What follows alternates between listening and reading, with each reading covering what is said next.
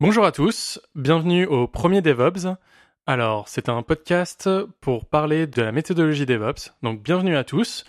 Ça va se passer en plusieurs parties. Euh, on aura de l'actualité, on aura des chroniques, donc euh, on espère que ça vous plaira. D'abord, je vais laisser un peu tout le monde se présenter. Euh, donc, on est quatre à table. D'abord, Barthélémy. Donc oui, Barthélémy Vesmont, DevOps chez Criteo actuellement, et j'ai un background Ops tout simplement. Bien, moi je suis Marc Falzon, j'ai 32 ans, euh, je suis Ops depuis un peu plus de 10 ans et je travaille actuellement chez D2SI où je suis consultant cloud et automatisation. Et moi Victor de Monchy, euh, DevOps aussi avec un background Ops et je travaille chez Criteo dans la même équipe que Barthélémy. Et enfin moi, Guillaume Letron, euh, donc je suis DevOps ascendant Ops et je travaille à l'heure actuelle chez Vente Privée. Donc maintenant, on va passer euh, à une petite rubrique qu'on va essayer de garder à chacun de nos podcasts, en tout cas si ça plaît à tout le monde. Euh, on va demander à Marc de nous expliquer ce qu'est le DevOps pour lui.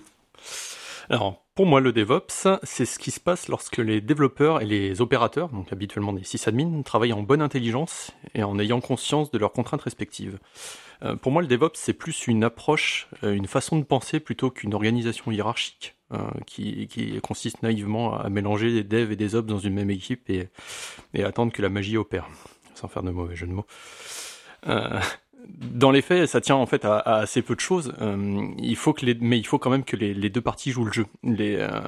Selon moi, les, développeurs doivent se responsabiliser vis-à-vis de leur code du code qu'ils produisent et prendre conscience que leur job s'arrête pas après avoir comité dans Git, mais euh, à le déployer et à le porter en, production, se porter garant du bon fonctionnement euh, et de ses performances en production.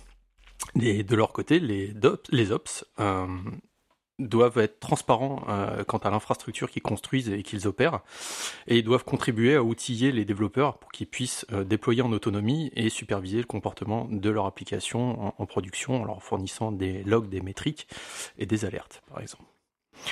Euh, moi, je suis convaincu que cette extension du domaine de responsabilité, entre guillemets, j'ai pas trouvé mieux comme, terme, est, bénéfique pour les deux parties. des développeurs qui sont plus infantilisés, mais plutôt responsabilisés, seront plus à même de faire euh, ces, quelques pas supplémentaires vers l'exploitation d'un service en production et, même potentiellement proposer des, changements d'infrastructure pertinents ou tout du moins d'ouvrir la, discussion avec du recul et une perspective différente des ops les sysadmins proactifs plutôt que réactifs, à toujours euh, régler les problèmes quand ils arrivent, euh, capables de mettre la main à la pâte en termes de développement d'outils internes, plutôt que du euh, vulgaire scripting, entre guillemets. Donc travailler sur les concepts de déploiement et d'observabilité, offre aux devs de la visibilité sur leurs services et bénéficie de leur aide en cas d'incident ou même en, en simple cas d'optimisation de l'infrastructure. Voilà. Super, très complet. Je pense qu'on est on ne peut plus d'accord euh, tous. Très bien préparé en tout cas. Alors, on va passer maintenant à une petite phase d'actualité. Donc, euh, bien sûr, ça, on espère que ça changera un peu euh, chaque semaine. je demandais à Victor peut-être de commencer une petite actu que tu as pu voir cette semaine. alors, cette semaine, cette semaine, non. par contre, c'était il y a il y a deux ou trois semaines de ça. du coup, je, je vais je vais parler de, de de SpaceX, pardon, SpaceX qui a, qui a sorti une vidéo où ils ont parlé de, tout ce qu'ils ont fait euh, pour arriver jusqu'au succès qu'ils ont eu pour la, roquette réutilisable.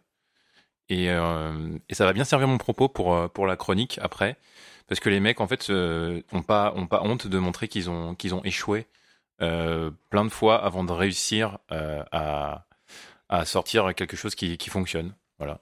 Donc c'est une vidéo YouTube hein, que vous pouvez retrouver avec euh, tous les échecs de Falcon 9. En l'occurrence, je l'avais vu sur Twitter en fait. D'accord. Marc?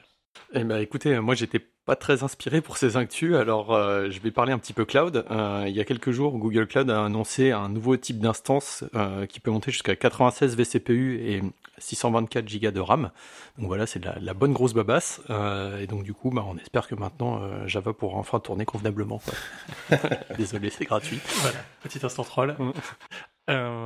Bart Alors, pour ma part, euh, c'est euh, c'est pas très lié au DevOps, mais euh, c'est un petit anniversaire parce que il y a cette semaine, en fait, je crois que c'était lundi, euh, c'était l'anniversaire de, des 10 ans d'ITER, donc, euh, qui est un projet euh, international de travail autour de la fusion nucléaire et de l'exploitation de cette technologie, qui est quand même une technologie assez ancienne, en tout cas qui est, qui est connue, l'exploitation de manière industrielle de cette technologie pour générer de l'électricité. Donc c'est ces 10 ans et, et, voilà, le projet est toujours en marche. Il, on espère le voir aboutir de notre vivant en tout cas. Très bien. Et alors pour moi, la petite actu que j'ai pu trouver, c'est toutes les sociétés, notamment les GAFA, qui commencent à pas mal recruter en France. On voit pas mal de news en ce moment euh, tomber avec euh, Google qui va recruter euh, en France. Et on voit donc une certaine attractivité quand même de Paris et même globalement la France sur sur ces technologies, enfin pour les pour les grands acteurs du web. Donc plutôt cool. voilà, n'hésitez pas à regarder. Enfin, ça veut dire que vraiment on a une compétence, on a un écosystème euh, qui est attractif et euh, c'est plutôt une bonne chose. Et ça fait quelques années déjà euh, que ça commence à l'être. On pourrait noter Docker qui a ouvert des, bureaux à Paris, etc. Enfin, vraiment, il commence à y avoir une, pas mal de sociétés qui se mettent, Datadog aussi, par exemple. voilà, plein de sociétés qui s'installent à Paris et j'espère ailleurs aussi, hein, en région. Alors, maintenant, on va passer un petit, petit instant chronique. Euh, donc chacun de nos intervenants a normalement préparé un peu un sujet. Euh, donc on va commencer par Marc, on a fait au tirage au sort. Donc Marc va nous parler du Blue Green Deployment et je le laisse parler. Voilà, donc euh, effectivement, on va parler aujourd'hui de la méthode de déploiement Blue Green et de Canary, de Canary Deployment. Donc qu'est-ce que c'est que le Blue Green Deployment? C'est une technique de déploiement sans coupure sans downtime, euh, qui permet un retour arrière rapide en cas de, complications et instantané. Donc le principe, c'est de disposer de deux plateformes applicatives si possible identiques, dont une seule des deux sert le trafic à un instant T. La première, euh, qu'on appelle Blue, fait tourner une version de l'application N. Lorsque vient le moment de mettre à jour l'application, donc en version N plus 1, celle-ci est déployée non pas sur la plateforme qui sert actuellement le trafic, mais sur la seconde plateforme appelée Green. Et donc le trafic est, est ensuite aiguillé sur cette seconde plateforme au niveau du load balancer. Si un problème survient euh, à la suite de la mise en production sur la nouvelle version, il est donc du coup possible de réaiguiller le trafic sur la plateforme précédente, la Blue, quasi instantanément, et donc euh, ainsi de revenir au précédent état de fonctionnement connu. A l'inverse, si tout s'est bien passé et que tout tourne euh, sur la, plateforme Green, elle reste active jusqu'à la prochaine version à déployer, mettons version N plus 2, qui sera faite du coup sur la plateforme Blue, et ainsi de suite.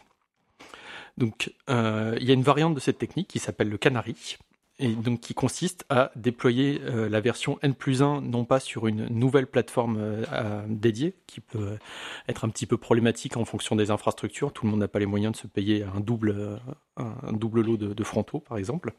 Et donc, du coup, de déployer la nouvelle version N plus 1 sur un seul des, supports applicatifs, un serveur ou une instance de VM, par exemple, et donc qu'elles ne reçoivent qu'une fraction du trafic de production, et donc analyser les potentiels effets de bord hein, sur cette nouvelle version avec les outils d'observabilité classiques, les métriques, les logs, etc. Et graduellement ensuite déployer la nouvelle, version sur le reste des instances progressivement. Ce sont des, techniques qui sont euh, assez souples et pas forcément très complexes à mettre en œuvre, euh, avec les, orchestrateurs euh, qui, euh, qui commencent à devenir le, nouveau standard maintenant dans le monde des containers, donc notamment Kubernetes, pour ne pas le citer, intègrent nativement ce, genre de déploiement pour, pour faciliter un petit peu les, mises à jour de version et transparent. Voilà, j'ai terminé. Super. donc là, on va commencer un petit débat maintenant, parce que je sais qu'on a plein de choses à dire. Déjà, j'ai peut-être une question. Est-ce que tu l'as déjà vu en place ou mis en place? Ce type de, euh, ce type de déploiement J'ai euh, joué avec, prototypé avec, mais je ne l'ai pas euh, vu ou mis en, production à grande échelle. Donc j'ai fait des tests et j'ai procédé à des déploiements de, prototypage et donc du coup on voyait qu'on pouvait monter de version sans qu'il y ait d'accro en termes de, qualité de service. Ok, moi j'ai une autre question parce que j'ai déjà été confronté à ce genre de problème-là. c'est comment on fait avec une base de données genre MySQL, tout simple, toute bête, parce qu'on est quand même dans un cas d'usage euh, quasiment majoritaire dans de petites applications. Euh, comment on fait pour, euh, pour assurer la pérennité de à la fois la version N plus 1 et la, version N pendant cette phase de migration en fait? C'est une très bonne question et en effet c'est là que ça se complique. Euh, c'est pas si simple que ça. Euh, dans le cas où en effet on a, cela implique des changements de, de schéma de base de données notamment, c'est là que, que, le bas blesse. Donc euh, une des solutions de contournement ou plutôt de, technique qui est, invoquée dans ce genre de cas, c'est de faire les changements euh, de, structure de, base de données euh, réversibles, à savoir lorsqu'on veut par exemple changer le, type de colonne, ce serait de créer une seconde colonne qu'on va peupler euh, avec le nouveau type qu'on va peupler à, partir de la nouvelle version et ensuite dans un second temps euh, vraiment faire le switch euh, sur la sur la nouvelle le nouveau schéma. Donc du coup une fois qu'on a validé que le bon fonctionnement euh, le bon fonctionnement de la nouvelle version. Ça, ça demande pas plus de travail pour les développeurs? Enfin c'est pas plus complexe pour eux d'aborder de tester ce genre de, de choses? C'est possible, mais est-ce qu'on fait vraiment des changements de schéma de base de, de, schéma de, base de données vraiment souvent Alors, en production Au début du cycle de vie euh, d'un logiciel, par exemple, on, va, on sera amené beaucoup plus facilement à faire ce genre de changement-là. Mais peut-être c'est pas le moment aussi où on va vouloir utiliser à tout prix le Blue Gun Deployment. Euh... Ouais. Peut-être. Oui, c'est pas c'est pas un incontournable non si plus. Jamais, si un... jamais le projet est euh, tout début euh, critique, etc. Enfin, c'est qu'il y a peut-être un problème ouais. dans la définition. Moi, je pense que pour le, tout ce qui est stateless web service, euh, ça pose pas de problème. Par contre, et là on est là on est tous d'accord là-dessus. par contre, pour ce qui est base de données, moi j'aurais tendance à pas trop utiliser ce genre de système. Alors peut-être peut-être comme dit Marc, effectivement, on peut prévoir des des, des, procédures de migration, mais je trouve que ça rend le truc un peu trop compliqué. Et peut-être que peut-être que c'est pas le bon le bon le bon la bonne méthode de déploiement. Je vous pardon. Non mais euh, vas-y. Hein. Je, je, vous recommande juste pour terminer un très bon article euh, écrit par euh, Octo, l'entreprise Octo, sur le sujet-là. Je posterai le, le, lien sur le soit sur le Twitter ou sur le, le blog du, du, podcast. Super. Euh, moi, j'ai par contre aussi un, une autre, un autre commentaire, c'est que si jamais le Blue Deployment n'est pas forcément fait pour vous, il y a une autre technique sinon, c'est le feature flapping mm. ou le feature switching, mm. qui est donc d'intégrer dans l'application directement l'activation ou non des codes, qui permet comme ça de, de déployer avec une autre configuration. Donc là, ça veut dire par contre que l'application doit vraiment être penser, développer avec cette idée-là en tête. Dire, vraiment, et là, pour le coup, j'aurais tendance à dire que c'est intrusif au niveau du code. Et donc, du coup, ça peut générer potentiellement beaucoup de déchets en termes de, de développement et un peu de, de euh, salir, entre guillemets, son, son, code avec beaucoup de switch, de if partout. Et ça, les développeurs, en effet, seraient peut-être pas forcément euh, enclins ouais, à le faire. C'est une philosophie. Et euh, ce que ça peut amener, ça, ça peut apporter en plus, c'est euh, une finesse dans le choix que l'AB testing ou le Canary deployment ou le Blue Green deployment ne permettent pas. Par exemple, on va pouvoir cibler des utilisateurs précis, par exemple d'un OS ou les utilisateurs d'un Android ou de Mac ou peu importe. Et euh, le, le, feature, euh, le feature euh, switching, switching, oui, toggling, je sais plus. Feature flag, feature, feature, flag, feature flipping aussi. Ouais, voilà. voilà. feature, Donc, et en fait, cette, euh, cette méthodologie-là va permettre une, beaucoup, enfin, une granularité beaucoup plus importante et euh, qui peut être intéressante pour les développeurs. Je, je suis d'accord avec toi. Et dans un autre contexte, euh, cette technique est intéressante, pour, par exemple, pour faire un mode dégradé de son application, pour pouvoir désactiver certaines fonctionnalités lors d'un incident, par exemple, désactiver des fonctionnalités coûteuses sans avoir à pénaliser la, tout le reste du service. Super. Euh, alors maintenant, on va passer à la deuxième chronique. Donc on va demander à Victor qui va nous parler de la culture de l'échec. Ouais. Juste pour vous teaser, après on aura quelque chose qui s'appelle mécanisation contre automatisation. Et enfin les armes du DevOps. Voilà pour le petit teasing qui vient ensuite. Donc Victor, ouais. culture de l'échec. Ouais ouais. Euh, alors bon, c'est beaucoup moins euh, beaucoup moins technique que le Blue Green Deployment. Euh, c'est quelque chose de plus général, mais dont j'avais envie de parler. Donc la culture de l'échec. Euh, et donc avant de, commencer, je voulais un peu euh, définir les termes culture échec pour qu'on soit bien d'accord sur la définition. Et donc il euh, faut savoir que la culture au sens large, peut, on peut la définir de plein de façons différentes. Mais une des définitions que j'ai cherché forcément pendant, quand j'ai préparé cette chronique et que j'ai trouvé qui me semble plutôt bien servir le propos, c'est donc selon un sociologue québécois qui s'appelle Guy Rocher. Voilà. Euh, donc la culture est un ensemble de liés de manières de penser, de sentir et d'agir plus ou moins formalisées qui, étant apprises et partagées par une pluralité de personnes, servent d'une manière à la fois objective et symbolique à constituer ces personnes en une collectivité particulière et distincte. J'espère que je vous ai pas perdu. Ah, c'est complètement, mais ouais. on, va, on, va, suivre le reste. Ok. Euh, C'était un peu l'instant culture. Euh, ça sera un peu moins, un peu moins abstrait après. Maintenant, on passe à l'échec. Euh, ouais, mais en gros, ça veut dire que c'est euh, un ensemble de personnes qui pensent de, de la même manière. Tout ça pour dire ça, voilà. euh, et donc, pour la, ça c'est pour l'aspect culture, pour la partie culture. Et donc l'échec, bon, je pense que c'est assez simple à définir, mais juste pour être d'accord, encore une fois, je, je vais le définir. Donc l'échec, c'est une situation qui résulte d'une action n'ayant pas abouti au résultat escompté. Voilà, c'est tout simple. Là, c'est clair. Là, c'est clair. Et moins long. Euh, et donc, euh, dans un monde euh, où, où on valorise de plus en plus la performance individuelle, plutôt que la performance collective, je pense qu'il peut être difficile de, de concevoir d'échouer. Par peur de laisser un avantage décisif à ses concurrents, par exemple si on parle au niveau business, ou euh, par, même, même par peur de, je sais pas, de d'avoir euh, d'avoir une mauvaise note à sa à sa à, sa, notation euh, biannuelle s'il y a ce système en place dans dans, dans, son entreprise ou de pas avoir sa promotion etc euh, et donc euh, ce qui peut être intéressant c'est de plutôt que de redouter l'échec de l'intégrer en quotidien dans le travail pour qu'il apparaisse plus comme une démonstration du manque de réussite mais comme le corollaire de l'innovation et de l'action. Et donc, en gros, ça revient à dire qu'il faut banaliser l'échec. Et comme on sait tous, euh, c'est difficile de prévoir toutes les issues possibles d'un projet quand on le démarre, euh, sauf euh, si on essayer de faire du bon gros waterfall des familles. Mais plutôt que de faire ça, on peut se dire, à un moment donné, on, définit une direction générale vers laquelle on veut aller quand on démarre un projet. Et euh, plutôt que de plutôt que de prévoir toutes les issues possibles, on, favorise l'action et on réagit euh, quand c'est nécessaire euh, en fonction du retour d'expérience de, de chacun. Et finalement, on arrive à un processus qui qu'on pourrait qu'on pourrait qualifier d'agile, plus ou moins, et où on a une boucle d'itération assez rapide et en théorie efficace entre les différentes équipes. Et donc, comment on pourrait appliquer ça concrètement dans le, dans le DevOps, justement?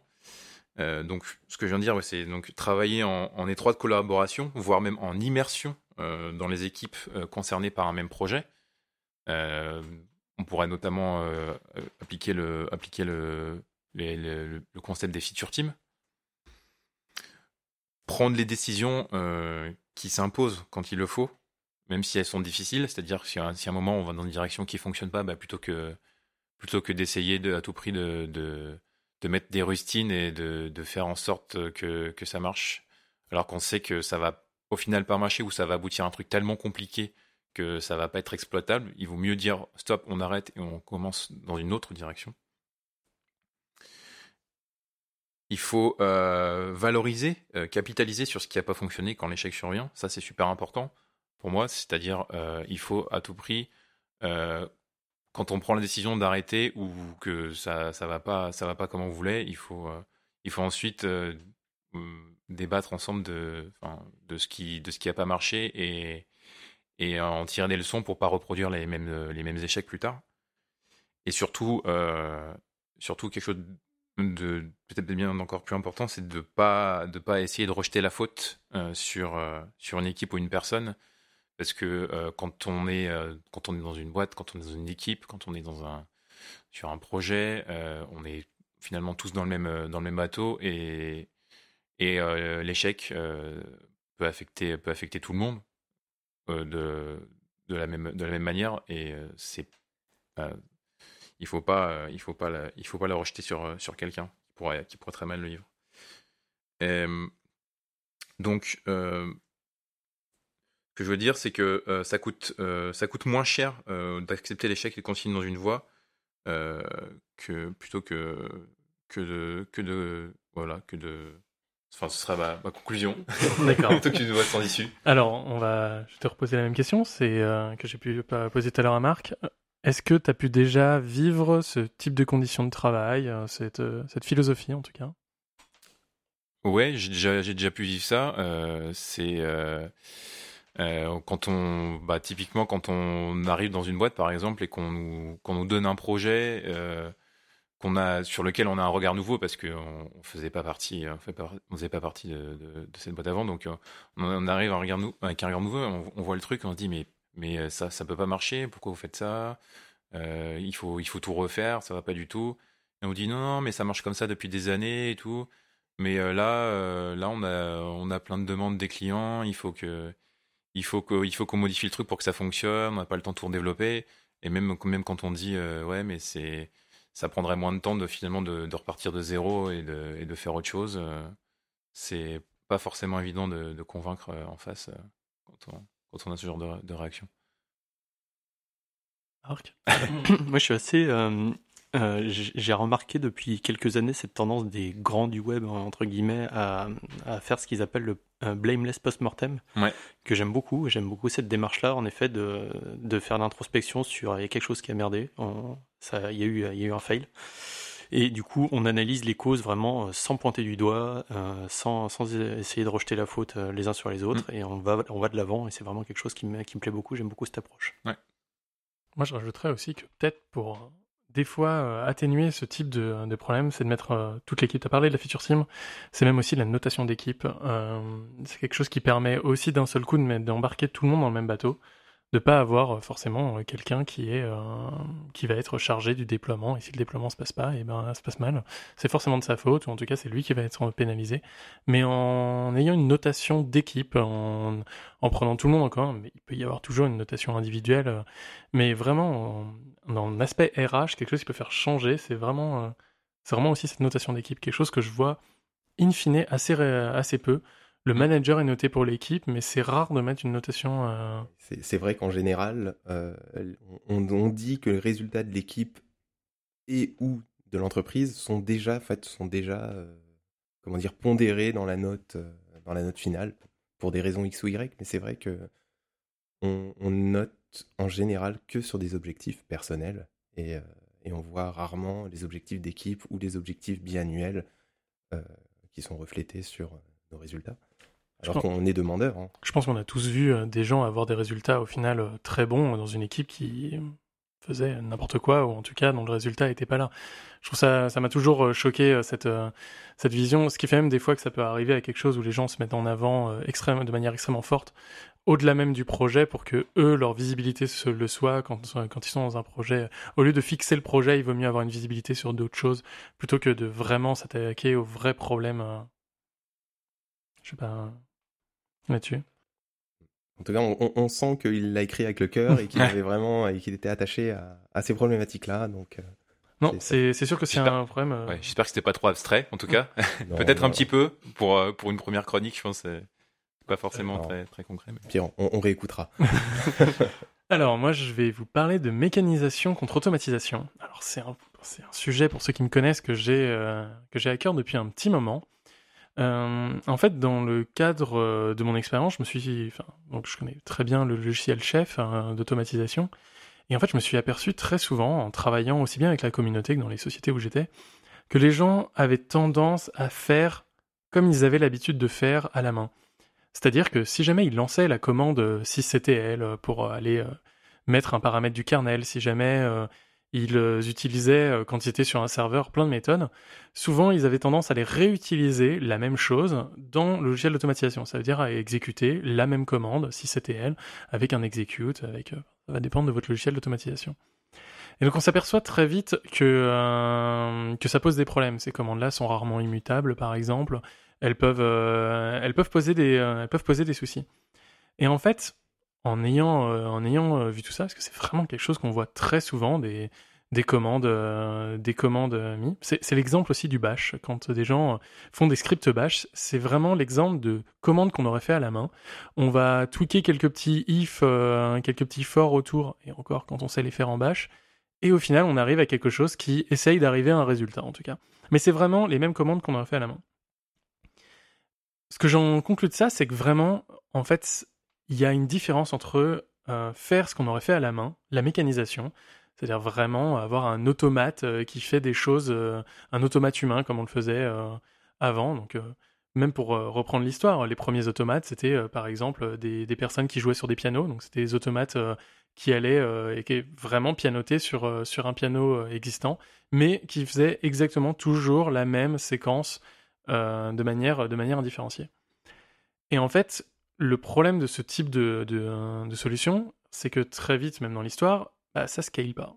Euh, on s'en est aperçu euh, au moment de l'industrialisation, par exemple, et quand il a fallu euh, produire des voitures en masse ou, vraiment même avoir une production de masse de quels que soient les, objets, il a fallu repenser entièrement la façon dont on faisait les choses. L'exemple que je donne souvent, c'est celui des pommes de terre et comment on fait des frites.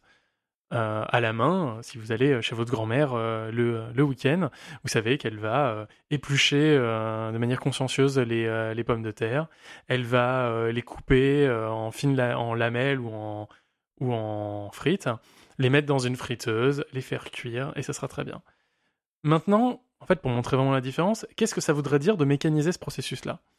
Bah, Par exemple, ça existe déjà. Si jamais vous voulez couper en frites vos patates, euh, il existe des moules que vous allez mettre, vous mettez la pomme de terre, vous appuyez très fort et ça vous sort des frites. Voilà une mécanisation, un exemple de mécanisation. C'est-à-dire, au final, c'est la même chose qu'un couteau, c'est juste qu'on l'a fait euh, un peu à la main, un peu, euh, un peu, un peu mieux. Si jamais vous avez envie d'éplucher, il existe des épluches légumes. On enfonce le légume ou la pomme de terre dans quelque chose, on tourne et il y a une espèce de petit, de petits éplucheurs qui, qui vient enlever le problème, euh, si vous le voyez très vite, c'est que comment on fait ça à l'échelle? Comment on fait ça vraiment quand on a beaucoup de pommes de terre à faire?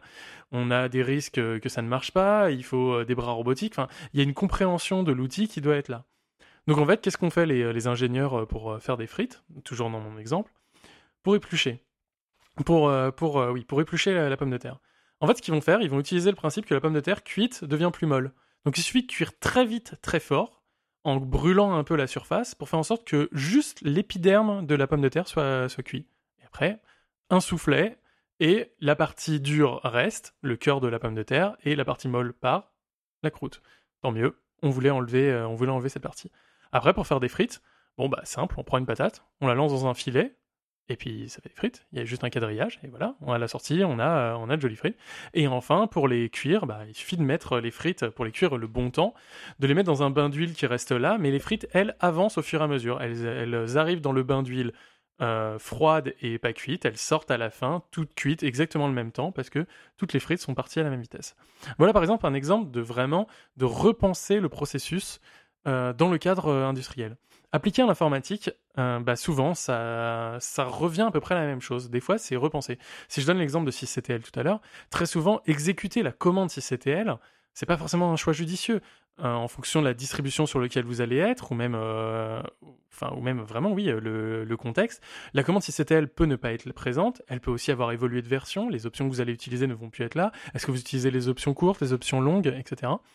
Donc souvent, il vaut mieux aller directement, se tracasser peut-être un peu plus, mais aller directement taper dans les euh, appels système euh, qui doivent être faits. Et d'avoir quelque chose qu'on peut programmatiquement simplement faire en allant euh, changer les appels au bon endroit. C'est peut-être pas le meilleur exemple si c'était elle, mais la philosophie est là. C'est-à-dire que vous pouvez toujours redécouper votre problème d'une autre façon pour arriver à quelque chose qui a le but d'être industriel et qui va marcher tout le temps.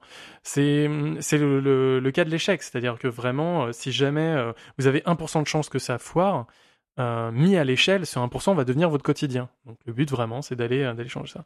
Et donc c'est là où on passe à l'automatisation. C'est vraiment de vraiment avoir quelque chose qui va fonctionner. D'ailleurs, petit, petit aparté, euh, dans le livre SRE Book euh, de Google, il y a même cette distinction-là. C'est-à-dire qu'en fait, ils ne parlent pas de mécanisation et d'automatisation, mais ils vont faire une différence entre automatisation et automatique. Le but d'un SRE n'est pas d'automatiser, le but est de rendre le système automatique, c'est-à-dire qu'il va réussir à se faire de, à se réparer tout seul, par exemple. Ça va être encore ça la distinction qu'on va pouvoir faire. Moi, je vais pas parler d'automatique, mais de mécanisation versus automatisation. Voilà, j'espère que j'étais assez, euh, assez précis. Tout à fait. Très clair. Pas de questions autour? Ah, Si, c'est pas vraiment une question, c'est plutôt une remarque. Euh, en fait, dans, dans, ta logique et dans ta, ta, démarche, ce que tu essayes de dire, c'est que tu dois, c'est de remettre en cause en fait l'essence même de l'outil, parce que l'outil c'est euh, c'est quelque chose qu'on tient dans la main, c'est issu du travail de l'homme, c'est pour aider l'homme, c'est pour assister l'homme, et, euh, et il y, a une, euh, y a une composante euh, anthropomorphique en fait dans l'outil. Et toi, tu essayes de sortir cette composante euh, humaine de l'outil complètement et de faire en sorte que ça soit la machine pour la machine.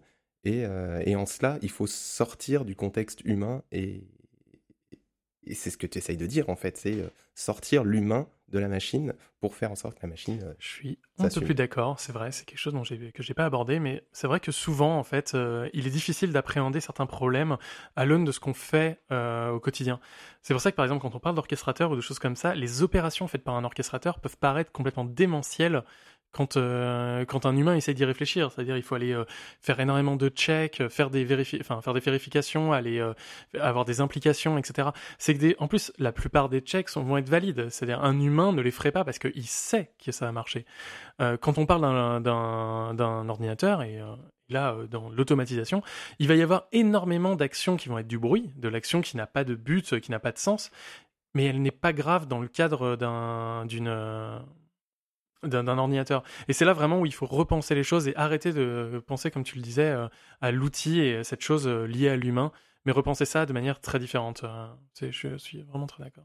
Est-ce que ce serait pas lié à, des questions de biais et que l'humain est biaisé de nombreuses, nombreuses manières et que l'ordinateur ne l'est pas? Et donc du coup, faire confiance à l'ordinateur pour qu'il fasse ce qu'il doit faire, de la manière dont, on lui a dit de le faire, et du coup de pas avoir d'idées préconçues et d'historique et d'inertie dans la réflexion, mais vraiment de qu'il se concentre vraiment sur un, script à exécuter, sur une, liste de tâches, et vraiment. Euh, désolé, je sais pas comment finir cette Non, mais ça, ça, en fait partie, en effet. Euh, c'est quelque chose, notamment quand on déploie des logiciels qui peuvent être assez compliqués. Euh, on a des fois ce biais-là où, où pour déployer des clés, par exemple, de sécurité, c'est toujours c'est toujours problématique euh, quand on, quand on essaye de faire les choses qu'on aurait fait à la main. Euh, en utilisant les mêmes outils parce que bah, quand on est un humain, en fait, il y a plein d'implications qu'on arrive à comprendre immédiatement et qu'une machine automatique type chef ou, euh, ou, un orchestrateur. ou un orchestrateur quelconque ne peut pas faire. Et donc souvent, il faut repenser le problème, décentraliser les clés, avoir un autre outil, créer des outils en fait. Et c'est là où d'un coup on arrive dans le DevOps et dans la partie où des fois il faut créer des outils pour permettre ça. Un exemple que je vais te donner par exemple, dans une de mes précédentes sociétés, on avait euh, le souci de configurer le réseau sur des machines qu'on envoyait chez les clients. Euh, la configuration se faisait dans une interface web codée en Django. Euh, le problème, c'est que donc, les machines étaient du Debian. Bah, un développeur, pour mettre du réseau, qu'est-ce qu'il fait? Bah, Il va toucher dans ETC Network Interfaces et il met, il met, il met bah, les configurations et il fait un, un, joli networking restart. Dans le cadre du quelque chose automatique, qu'est-ce que ça implique? Ça implique énormément de choses. C'est-à-dire déjà Django doit tourner en route pour pouvoir aller modifier euh, TC Network Interfaces. En plus, derrière, c'est euh, ça hum, configurer vraiment le réseau. Dans le réseau, c'est vraiment quelque chose de très compliqué. Faire de manière basique, ça va, mais euh, quand il commence à y avoir plusieurs interfaces, etc., ETC Network Interfaces, c'est vraiment une interface. De gestion du réseau qui est vraiment basique, humainement très compréhensible. Mais pour une machine, déjà, il y a un niveau d'abstraction en script Bash, Perl, etc., qui est vraiment très fort. En fait, au final, ce que j'ai fait, c'est que j'ai créé un, petit blob euh, Go, mais qui écoutait sur un, socket euh, Unix. Donc ça veut dire que la communication pouvait se faire en HTTP REST, mais euh, liée à la machine, avec les droits qui vont bien. Le, blob, lui, était root, pouvait faire des opérations réseau, mais surtout, il n'allait pas toucher à ETC Network Interfaces, mais il allait directement aller appeler Netlink et aller donc, taper dans la librairie réseau de Linux et directement faire les actions, au lieu de passer par yet another abstraction qui est faite pour un être humain. Ok. Voilà. On va passer euh, à la suite. Euh, une dernière petite remarque, parce qu'il a quand même euh, soulevé la question des algorithmes. En gros, il faut faire attention.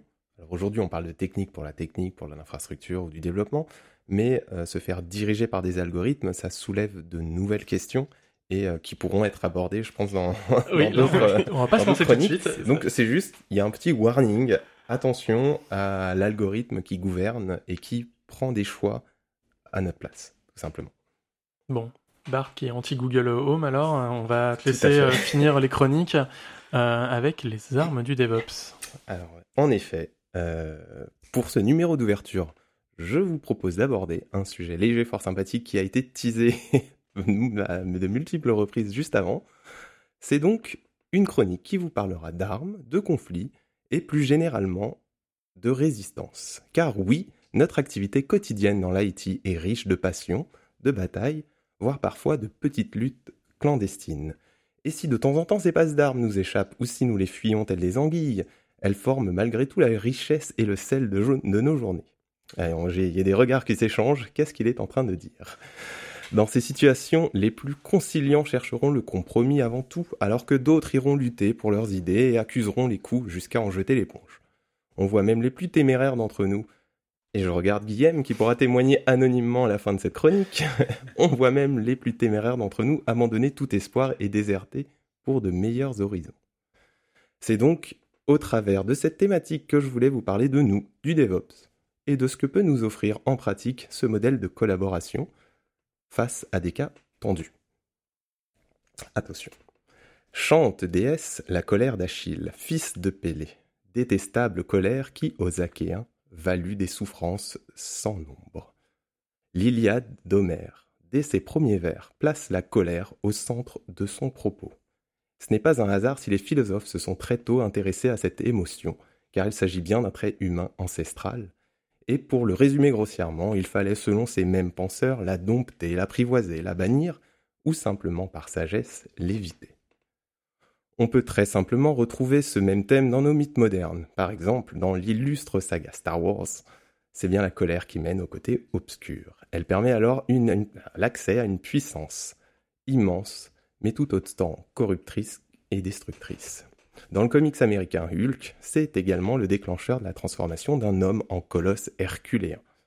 Ces légendes populaires n'ont donc jamais cessé d'illustrer cette tempête qui anime nos cœurs et nos actes symbole de l'affirmation de soi, processus de défense ou encore marqueur d'une volonté, altruiste, on ne peut nier que la colère est un moteur ou un vice universel. Et c'est bien ce processus qui nous motive au quotidien. La rage de voir se répéter les mêmes problèmes, la colère d'entendre proposer des solutions identiques pour tous les besoins, le désespoir de voir les équipes produits se défausser de leurs responsabilités via d'habiles manœuvres d'évitement, ou enfin la déception de subir le maintien de force des modes de fonctionnement du passé. Je pense qu'on a chacun pu assister au désamorçage de tentatives de changement ou de projets jugés trop disruptifs euh, lors de nos carrières. Il s'agit donc dans, dans des moments comme cela de répondre en bon DevOps. Avant même d'aller plus loin, il faut être conscient que la chose la plus simple au quotidien est d'opérer un changement des esprits et gagner la bataille de la culture. Le réflexe est simple. Il s'agit d'être inclusif, on l'a répété au cours de cette émission, de donner une confiance absolue à ses collaborateurs et de corriger systématiquement les marqueurs de dédain ou de supériorité que l'on entend souvent au quotidien. Il faut donc se placer du côté du bien, celui de l'indiscutable. Cesser d'opposer les eux au nous et par cela infuser les idées DevOps au sein même des esprits de votre entourage. Confucius lui-même écrivait Si j'avais le pouvoir, je commencerais par donner du sens aux mots.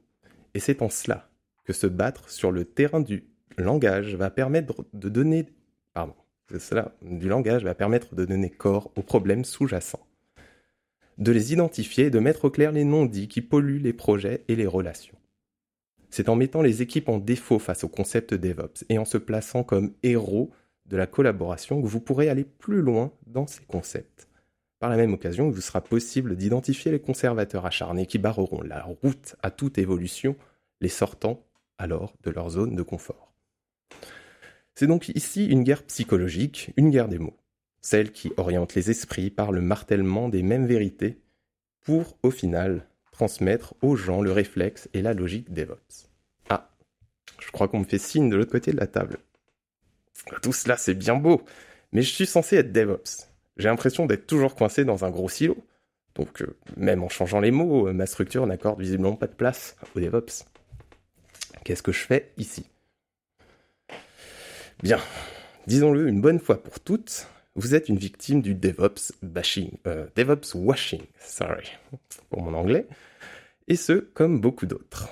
C'est peut-être le contre-coup d'une direction ou d'une politique managériale qui ne sait absolument pas comment amorcer un changement et qui se rassure avec des modèles connus. D'une entreprise qui veut rester dans l'air du temps sans connaître le modèle à suivre. Peut-être même s'agit-il simplement d'une question de recrutement, ou est-ce encore la résultante d'une transformation échouée, que sais-je? Là n'est pas la question. L'important à retenir ici, c'est que tout n'est pas perdu. Vous avez le principal. Le titre DevOps? Vous pouvez dès à, présent prendre ce badge qui vous est dû, l'accrocher à votre t-shirt Docker préféré et foncer. Quand on se sait dans son droit, on entre plus facilement en résistance, et cela donne à ses propos un écho supplémentaire. Grâce à cela, il est légitime d'aller voir, seul s'il le faut, les équipes clients, s'intégrer, voire même s'immerger dans leur univers, faire partie de leur quotidien pour capter leurs besoins avant même leur formalisation concrète. Logiquement, vous devrez délaisser quelques précédentes tâches, et en cela vous serez peut-être coupable. Mais rappelez-vous que votre ligne défensive est le DevOps, et qu'il ne vous est pas opposable en l'état. Finalement, vos meilleures armes seront vos résultats. Vous pourrez facilement mettre en avant le bien fondé de cette démarche, la valeur ajoutée pour votre produit, l'identification, la classification des nouveaux besoins émergents. Plus que tout, vous pourrez également ériger la collaboration et la confiance mutuelle en tant que valeur fondamentale. Enfin, vous brandirez fièrement la satisfaction et la confiance de vos utilisateurs. La rapidité de mise en place des changements, des tests, des facultés nouvelles de déploiement seront vos, étendards. En mesurant et comparant factuellement l'évolution de chacun de ces points, vous achèverez simplement vos détracteurs, souvent armés de mauvaise foi ou d'a priori. Alors, certes, ce n'est pas simple. Pour toujours aller vers le mieux, le plus adapté, il faudra jongler avec les contraintes des différents intervenants, parfois se conformer à des process issus d'un autre temps. Mais dites-vous que si le bilan n'est pas concluant sur le plan professionnel, il vous restera au moins la satisfaction d'avoir personnellement avancé et de vous être engagé sur un modèle que vous savez juste. Après tout, euh, la force est avec vous. Je pense qu'on peut rajouter des, euh, applaudissements. Euh, c'est beau. C'est très, beau. vous pouvez discuter. C'était un petit peu long, j'admets, mais. Non, non, vraiment bien. Je pense que, moi, il y a juste quelque chose, je vais rebondir sur ce que tu as dit. Hein. C'est pas la colère qui mène euh, à la souffrance, c'est la peur. C'est la peur. C'est la peur, et je pense que euh, ça, c'est aussi quelque chose qu'on peut rajouter. Il y a aussi ce côté peur chez les autres, chez même chez tous, chez euh, qui qui existe. La peur du changement. La peur du changement, la peur de perdre sa place, la peur de, de, de plein de choses en fait. tout simplement, c'est le changement qui va pas forcément dans mon sens. Voilà. c'est la peur qui mène à la colère. Tout à fait. Je sais pas si vous avez. Ah, vas-y, vas-y. J'avais, euh, j'avais une remarque, parce que tu, tu dis, euh, il faut, euh, en gros, enfin, en tout cas, est-ce que tu as, est-ce que as quelques, aurais quelques conseils à donner pour réussir à convaincre le management qui pourrait opposer de la résistance au changement Tu veux les conseils de Peut-être pas des. de Aristote ah, ou de ma grand-mère. C'est toujours compliqué de donner des conseils universels, mais est-ce que tu aurais quelques, quelques tips euh, Des quick wins Des quick wins Des quick wins, peut-être. Euh, c'est difficile, c'est très difficile. Si vous n'avez pas un management, alors que ce soit un management euh, de la direction ou un management de proximité qui vous est favorable, vous partez avec un énorme malus. Faut, voilà, vous le savez, vous, vous allez évoluer avec cet énorme malus. En revanche, vous allez pouvoir, euh, comment dire, euh, lancer un mouvement, éventuellement rassembler des gens autour de vous et essayer de donner des exemples, euh, comment dire, des, pas des quick wins, mais des win stories, je ne sais pas comment on pourrait dire ça, mais des, cas d'usage où vous avez appliqué certaines choses, vous êtes allé voir les gens, vous avez, vous avez outrepassé certains process pour appliquer, je ne sais pas, des, mettons, mettons-nous un, processus de déploiement nouveau. Et ça a marché. Voilà. vous avez aidé les gens et vous êtes allé vite parce que c'est ça qui compte. À partir de là, euh, vous avez euh, coché euh, une grande majorité des cases DevOps. Donc, après, s'il n'y a aucune réception à ces, à ces points bonus, voilà, il y a, d'autres solutions. Il y a, d'autres solutions, par exemple, appliquer la loi des deux pieds. C'est ça. C'est-à-dire, si ça vous plaît pas, si vous n'apprenez rien, barrez-vous. Comme je l'ai dit tout à l'heure en actu, je vous rappelle que beaucoup de sociétés euh, très intéressantes commencent à venir à Paris et vous recherchent. Et si jamais vous avez ces Paris, à Paris ou d'autres euh, Et à Paris, et même, euh, et même à d'autres agglomérations, et même à l'international, si vous parlez étranger. voilà. L'étranger. l'étranger, la belle langue étrangère. Bien. Mais euh, non, non, très, très instructif. Je sais pas, Marc, si t'as. Euh, non, j'ai pas grand chose à ajouter. Je pense que tout a été dit. Je pense que tout a été dit. Donc, euh, je vais d'abord euh, remercier euh, tous les participants euh, ce soir euh, pour euh, leur travail, leur intervention et leur motivation. Euh, et puis, euh, je vais, euh, on va vous laisser, euh, on va vous laisser là-dessus. J'espère déjà que ça vous a plu, que vous nous ferez des retours aussi bien euh, en live, en meet-up, en sur internet, euh, les endroits où vous l'écouterez. On espère euh, avoir euh, vos euh, vos commentaires parce qu'on est aussi agile euh, là-dessus et qu'on va aussi adapter en fonction de tous les retours. Donc euh, merci à vous aussi d'avoir écouté et, euh, et on vous dit au revoir. Et à la prochaine surtout. Au revoir. C'est ça, à la prochaine.